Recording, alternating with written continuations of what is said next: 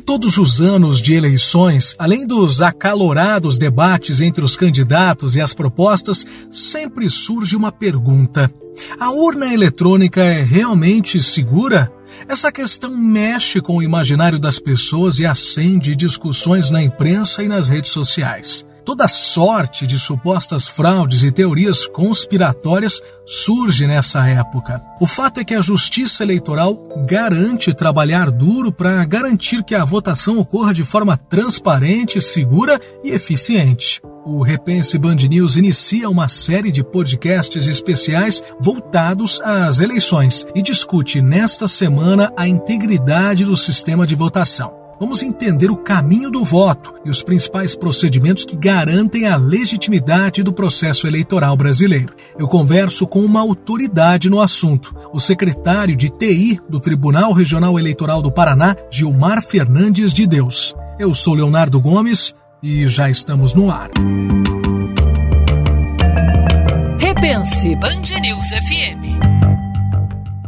Bem, secretário, a gente precisa entender principalmente para aquela população mais jovem ou eventualmente aquela que não lembra muito bem e não teve a oportunidade principalmente de votar com a cédula de papel lá na década de 90, antes do sistema eletrônico de votação ser implementado. Como que era naquela época como que nós tínhamos o processo de votação e, acima de tudo, o porquê ele ser convertido em eletrônico, como a Justiça Eleitoral enxergou a necessidade dessa mudança, quais os riscos que o processo era submetido na época da votação com cédula de papel.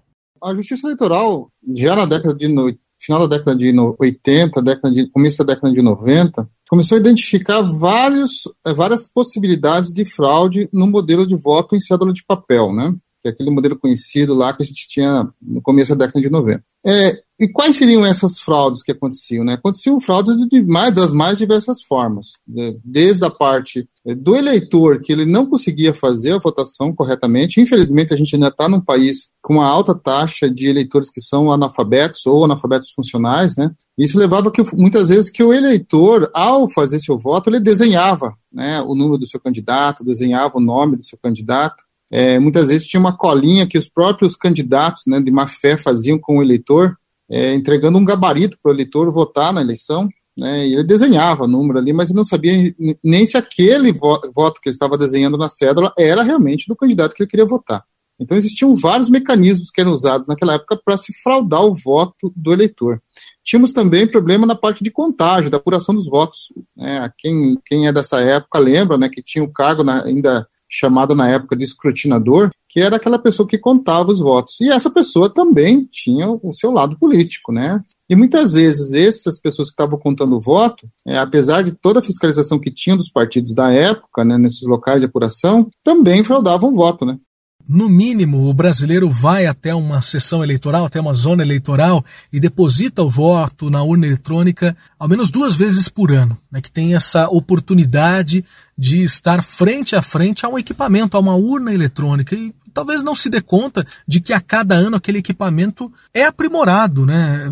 mesmo que seja por fora ou por dentro. E aí que eu gostaria de entender isso. É, lá do início né, da, da, implementação do sistema eletrônico de votação, no final da década de 90, até agora, tantos anos depois, como que esse equipamento, como que a urna eletrônica evoluiu e, acima de tudo, o que, que é esse equipamento? Né? Como que ele garante isso tudo que a própria Justiça Eleitoral enfatiza, que é ele estar, digamos assim, fechado, né? sem acesso a redes maliciosas, efetivamente à internet? Como é que ele funciona? A urna eletrônica já é um equipamento de votação que está completando nessa eleição 26 anos de uso. Né? Então já é um, um equipamento consolidado, né? com relação ao seu uso e a sua segurança durante todas essas eleições. É um equipamento que vem é, é, sofrendo ao longo né, de toda essa evolução muitas é, melhorias tecnológicas, né, no sentido de evoluir o equipamento em si, na, na questão de, de, processamento, de memória e tal, que são requisitos mais específicos da área técnica do, do equipamento.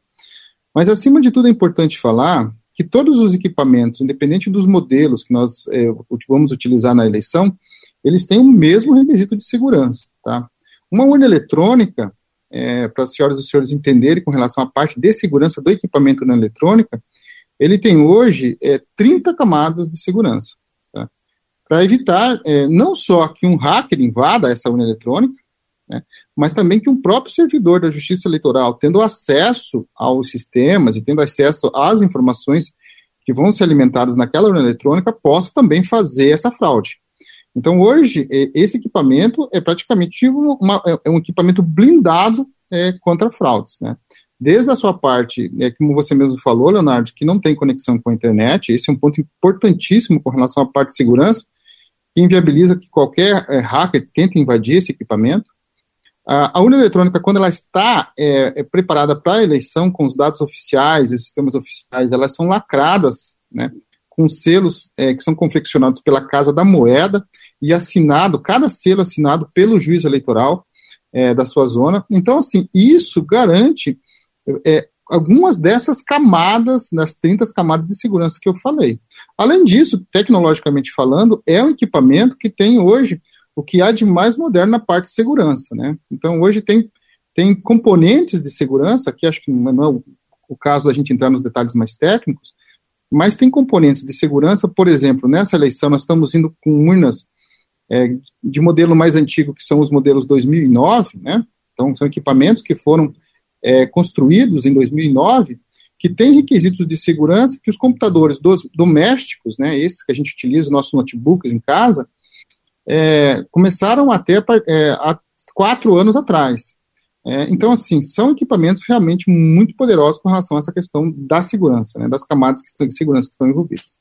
Com tantas discussões, secretário, em meio a essa, né, esses questionamentos da, da, da, segurança do processo eleitoral, eu queria entender, se o senhor puder nos destacar aqueles procedimentos né, de segurança adotados já algumas eleições e até conhecidos da população, como por exemplo o boletim de urna, a apuração do boletim de urna e outros procedimentos, né? O que, que nós temos eh, de novidade para esse ano em termos de segurança para a, o processo todo? É, e eu gosto sempre de falar que assim, é, os nossos, não, não entro nem na questão dos sistemas, né? Que por si só eu já consigo explicar que são seguros. Mas, acima disso, nós temos processo né, que garante a segurança é, da votação e da integridade do voto do eleitor. Então, entrando nisso que você perguntou, nós temos várias cerimônias, vários momentos em que esse processo, né, esses sistemas, esses dados que são utilizados na eleição, eles são auditados, que começam né, desde outubro passado. Então, esse ano começou já em outubro, né, com a abertura dos códigos-fontes é, pela Justiça Eleitoral, para qualquer entidade que quisesse verificar né, o código-fonte, né, para o leitor que não entende, é, são aquelas é, instruções né, que são passadas para o computador para dizer como é que o voto vai ser registrado, né, como é que o voto vai ser totalizado. Né. Isso tudo é feito por é, é esses códigos-fontes que alimentam o, a urna eletrônica e nosso sistema de totalização. Então, esses códigos-fontes que né, demonstram esse comportamento, eles foram auditados esse ano é, pela Polícia Federal, pela USP, né, pela Unicamp, pela Universidade Federal de Pernambuco, pela Universidade Federal do Rio Grande do Sul, pela CGU. Então, assim, são várias entidades esse ano, esse ano que auditaram os nossos sistemas, para saber realmente se quando o eleitor vai fazer seu voto lá no domingo da eleição, aquele voto é, vai ser registrado na urna eletrônica corretamente e vai ser, lá no final do dia, né, depois de terminar a eleição, ser totalizado. Então, isso garante a integridade do funcionamento dos sistemas. Tá? E isso é um ponto importantíssimo que nós tivemos um aumento muito forte na transparência é, nessa eleição.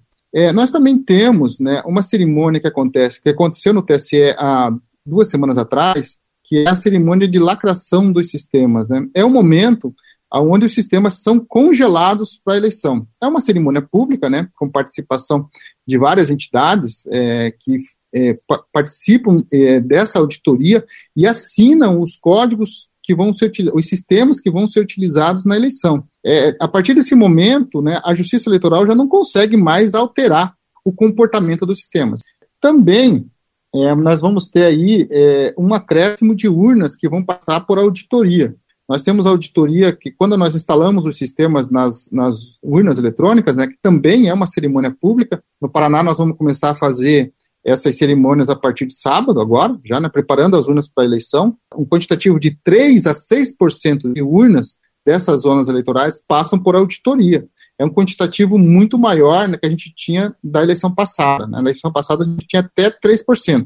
É, nessa eleição, nós, nós, o mínimo né, virou máximo. Então, nós temos no mínimo 3% e no máximo 6% de urnas que vão passar por esse teste nessa auditoria é, de carga da, da urna eletrônica. Então, é um momento muito importante também, aonde são convidados aí, né, o Ministério Público a participar, é, a sociedade em geral, né, mas também os partidos políticos, é, a OAB a participar também, para verificar, né, se aquele sistema que nós estamos instalando na urna eletrônica é o mesmo que foi lacrado pelo TSE lá duas semanas atrás. Senão a gente não está colocando um sistema, por exemplo, que está tendo ali uma alteração que possa gerar uma fraude na eleição. É, então, esse é um momento também muito importante da auditoria. No final de semana da eleição, é, nós temos esse teste de integridade, que é o que você falou que era chamado anteriormente, Leonardo, de é, votação paralela, né? É, hoje agora tem um nome diferente, que é teste de integridade. E nesse momento também, nós aumentamos a, a, o quantitativo de urnas que vão passar por essa auditoria.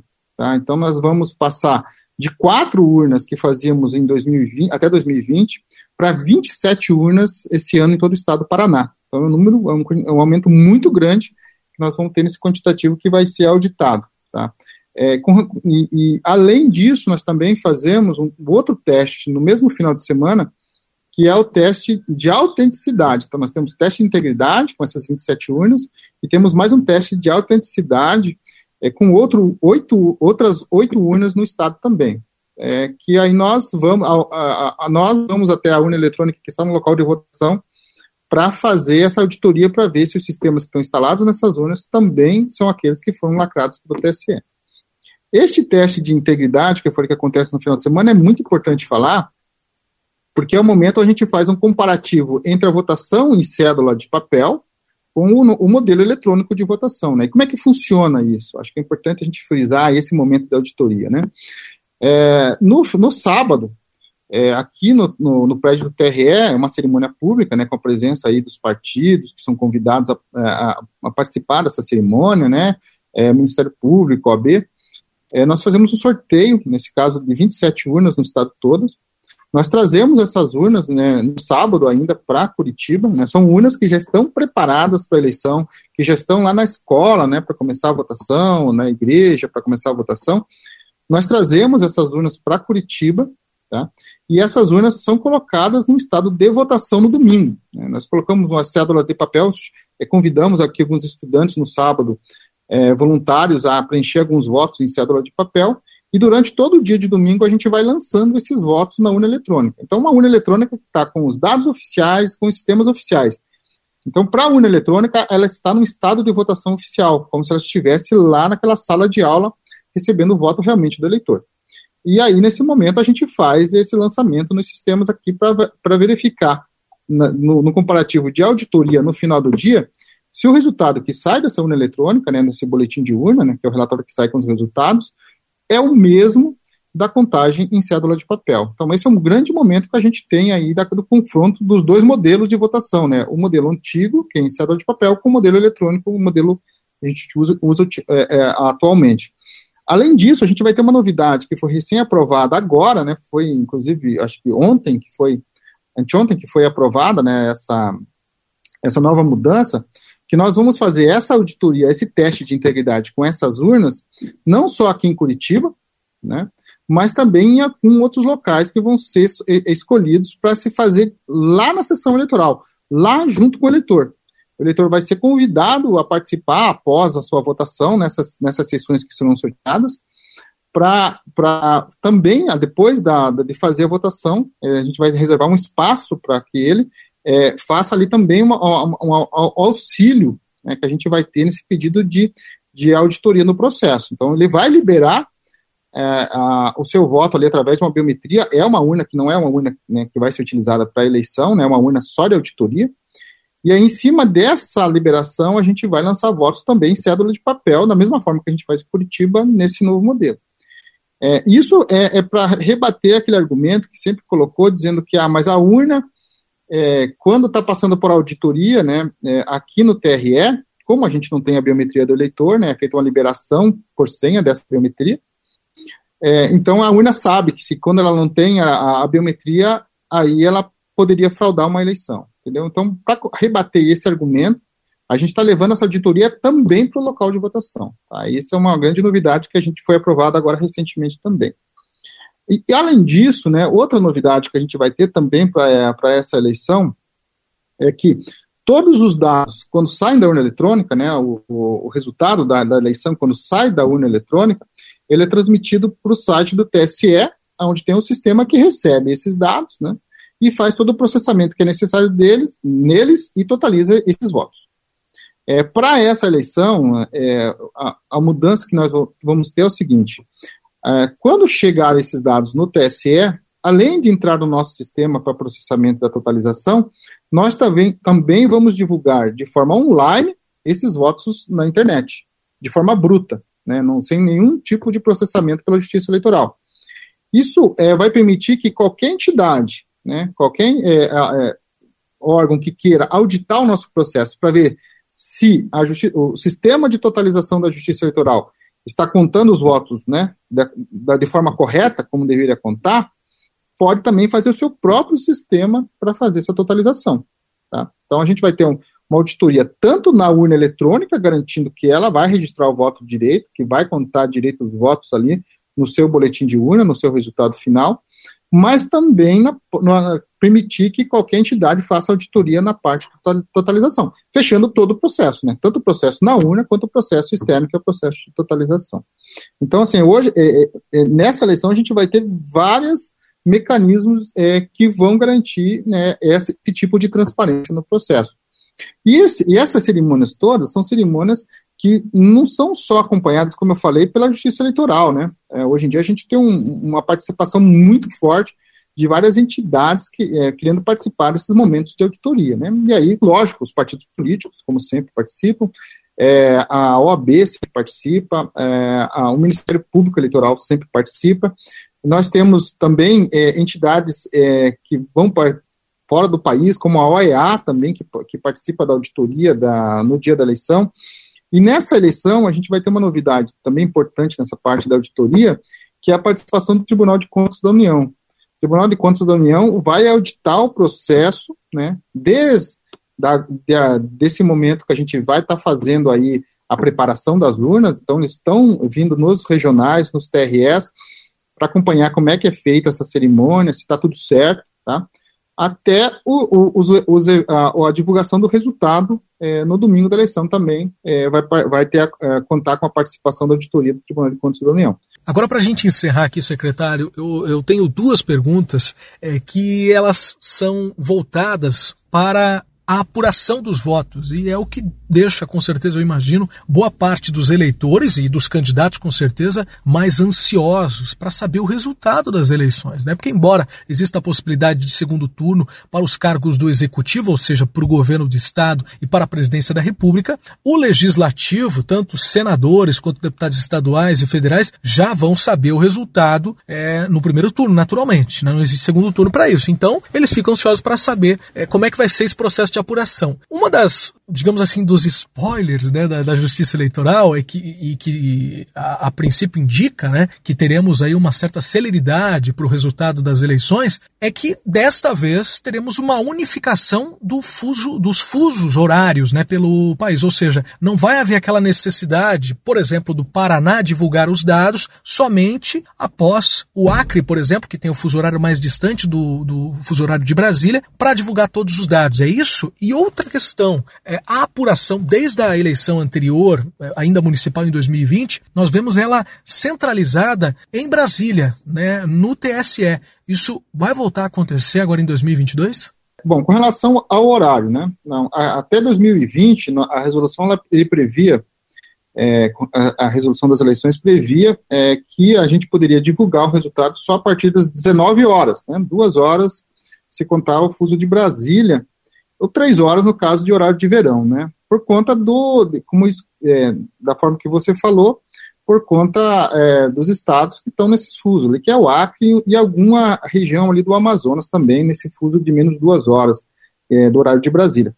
Porque existia um entendimento até então de que a, a divulgação, né, imagina o seguinte, nós estamos, é, encerramos a eleição às 17 horas e começamos a divulgar o resultado uh, o argumento que se tinha era que a, a partir da hora que a gente estivesse divulgando resultados 17h15, 17h30, num fuso de duas horas seria três e meia da tarde, né, três e quinze da tarde, é, aonde os eleitores desses estados, dessa região, eles estariam votando.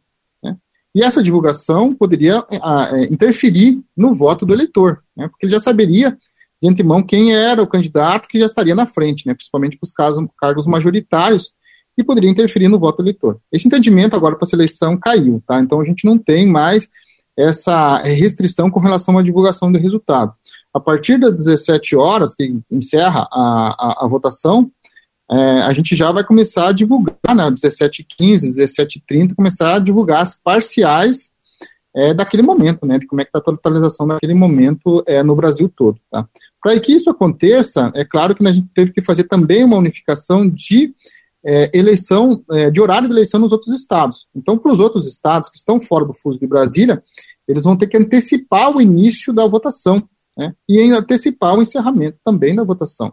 Então, quando, quando, a gente começa a fazer a eleição aqui, é, por exemplo, no Paraná, que é o fuso de Brasília, a, às 8 horas da manhã, por exemplo, eleitores do Acre vão, vão, come, vão poder começar a votar às 6 da manhã. Tá? Então, quando aqui nós encerrarmos a partir das 17 horas, esses eleitores do Acre vai se encerrar a votação para eles às 15 horas, tá? É, permitindo daí sim que a gente consiga divulgar os resultados todo ao mesmo tempo. Tá? Esse é um grande é uma grande mudança, né? Principalmente não vai afetar, é, claro, que os eleitores aqui do Paraná, mas alguns eleitores dos outros estados com esses fusos diferentes de Brasília vão ser afetados diretamente com relação a esse horário. É, é, com relação à resposta à sua pergunta da unificação da, da totalização, sim, o modelo de totalização que nós vamos fazer para essa eleição será o mesmo de 2020, né, que é o um modelo centralizado é, no Tribunal Superior Eleitoral. É, por que, que houve essa mudança em 2020? É até importante né, aproveitar esse momento para explicar isso, né, para o eleitor principalmente. É, por dois aspectos, né? É, um aspecto é um aspecto é, financeiro, no sentido de que nós teríamos, tínhamos na época, como é que funcionava até 2020, né? A gente, até 2018 nós tínhamos equipamentos em cada, cada regional, tinha um equipamento que recebia os votos, fazia um pré-processamento desses votos, né, com a, a, os votos que eram recebidos do, de todo o estado, e encaminhavam esses, esses votos para Brasília, para o TSE, que fazia, né, a, a, a contagem desses votos é, no somatório nacional. 2020, é, na, entre 2018 e 2020, é, houve uma auditoria é, num teste público de segurança que nós tivemos junto à Polícia Federal. E um relatório que, te, que saiu desse teste público de segurança foi de que é, existia vulnerabilidades, poderiam existir vulnerabilidades nesse, nesse processo, porque a gente teria que garantir a segurança de, dos 27 equipamentos que estavam nos regionais. E é muito mais fácil, uma questão lógica, né? É muito mais fácil você é, proteger um equipamento, né, que está é, fisicamente num local só, né, do que a gente, ter, a gente proteger 27 equipamentos que estão distribuídos pelos regionais todos. E, além disso, também teve a questão financeira, né, porque esses são equipamentos caros, né, não só na sua aquisição, mas também no seu suporte, na sua manutenção ao longo do tempo. E eram equipamentos que eram usados praticamente só para eleição. Então, a gente estava mantendo equipamentos é, dentro, dentro né, do nosso parque que era para ser utilizado praticamente uma vez a cada dois anos, né? O que realmente na questão do, do, da economicidade, da eficiência do processo também era algo que não era muito legal. E isso levou a Justiça Eleitoral entre 2018 a 2020 a mudar esse modelo, esse modelo centralizado. Tá? É, a gente vem trabalhando nesse mesmo modelo para 2020. Tá? É, é, um modelo que ele prevê a centralização de todos uh, os resultados em Brasília. Então, é, para as senhoras e senhores imaginarem é o seguinte, né? A gente tem hoje por volta de 420 mil sessões no, no Brasil. Não, então, a partir das 17 horas do domingo, essas 420 mil sessões vão transmitir ao, praticamente quase ao mesmo tempo é, seus arquivos, né, é, da, os arquivos que saem da urna eletrônica para o TSE. Né. É claro que isso é, pode levar uma demora maior no, na divulgação do resultado. Tá? A gente vem testando esse, esse modelo, é, inclusive, semana passada nós fizemos um teste de desempenho né, para ver é, com relação à recepção desses, desses arquivos em Brasília. Mas acreditamos assim que vamos ter é, uma demora um pouco maior com relação a, a, a, receber esses dados, mas com relação à totalização, ela tende a ser constante, tá? A, o nosso, a nossa ideia, né, o nosso plano, né, para a eleição, né, para o dia da eleição, é que a gente não tenha queda do sistema, tá? Que o que aconteceu, por exemplo, foi em dois, que o que aconteceu em 2020, né, que teve uma queda pela sobrecarga em cima desses computadores. Você ouviu mais um episódio do Repense Band News e o primeiro dessa série especial Eleições. Voltamos na próxima semana com mais uma discussão sobre o tema. E aquele convite de sempre: se você tem uma sugestão de assunto para os próximos programas, envie um e-mail para a gente, repense@bandnews.fm.br. Até o próximo episódio.